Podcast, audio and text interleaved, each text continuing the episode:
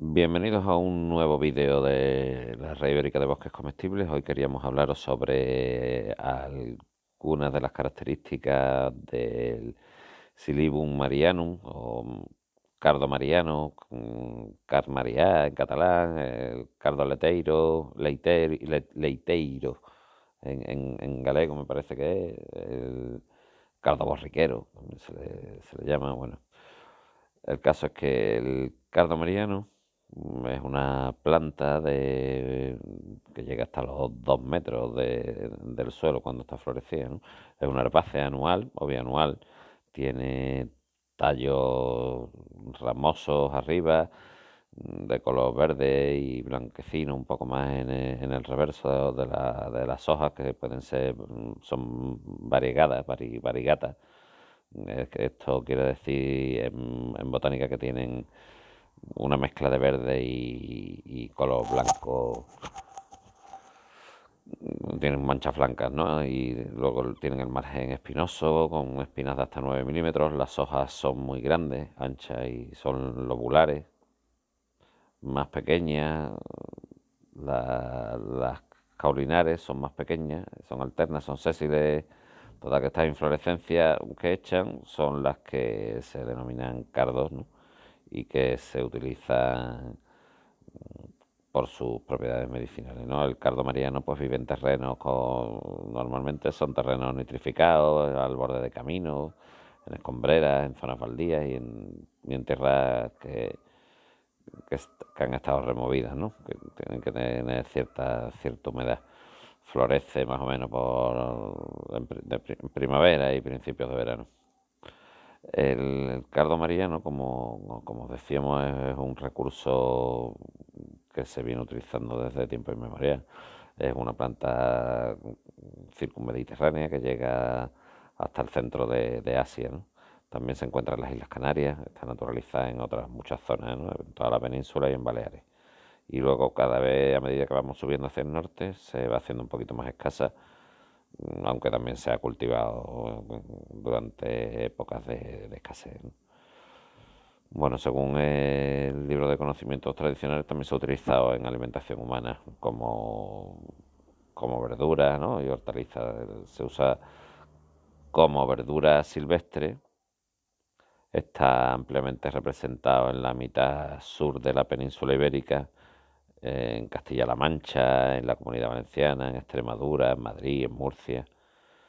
Mm, hay un montón de, puntos donde se cita recetas y aprovechamientos culinarios del cardo mariano, aunque también se emplea de manera puntual en, regiones del norte como en Asturias, en Aragón. Es una verdura mm, que se ha consumido en épocas de escasez sobre todo durante la posguerra y principios de los años 40 del siglo XX, cuando mm, estaba España recuperándose de la guerra civil. De estas verduras se pueden consumir distintas partes, mm, se pueden comer las hojas, que también las podemos utilizar para tirarlas en el huerto como cobertura, mm, se comen los tallos, el, escapo, o, más conocido como el rabillo, los receptáculos de las inflorescencias, la raíz, la semilla, todo esto es comestible, ¿no? Y las hojas es lo más empleado. De las hojas tiernas se comen los peciolos, lo que se conoce como las pencas, ¿no? Y el raquis o nervio central, Como estábamos diciendo, no es especialmente no es especialmente exigente y también se utiliza para darle de comer a, los animales. Mm, pero nosotros, como estábamos hablando, pues, me gustan mucho las gambas con choco.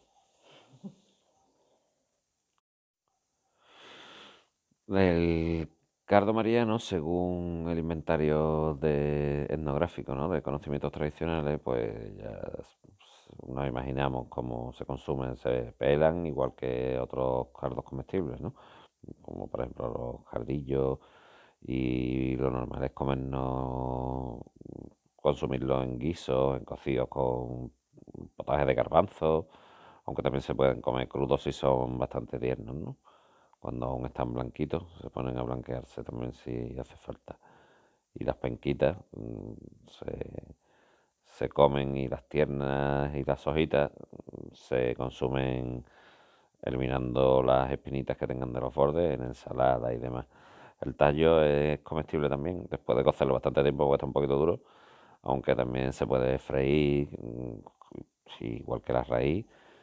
En algunos pueblos de Madrid del poniente granadino consumían los brotes de los tallos floríferos, floríferos pelados, mm, llamados troncos pelados o pámpanos de cardencha. Directamente en el campo se los comían o en ensaladas.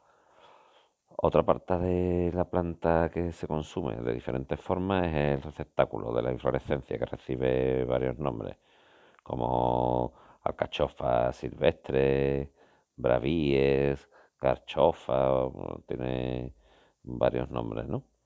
Se pelaba hasta que se quedara un pequeño cogollito de color blanco que comido en ensalada estaba de locura.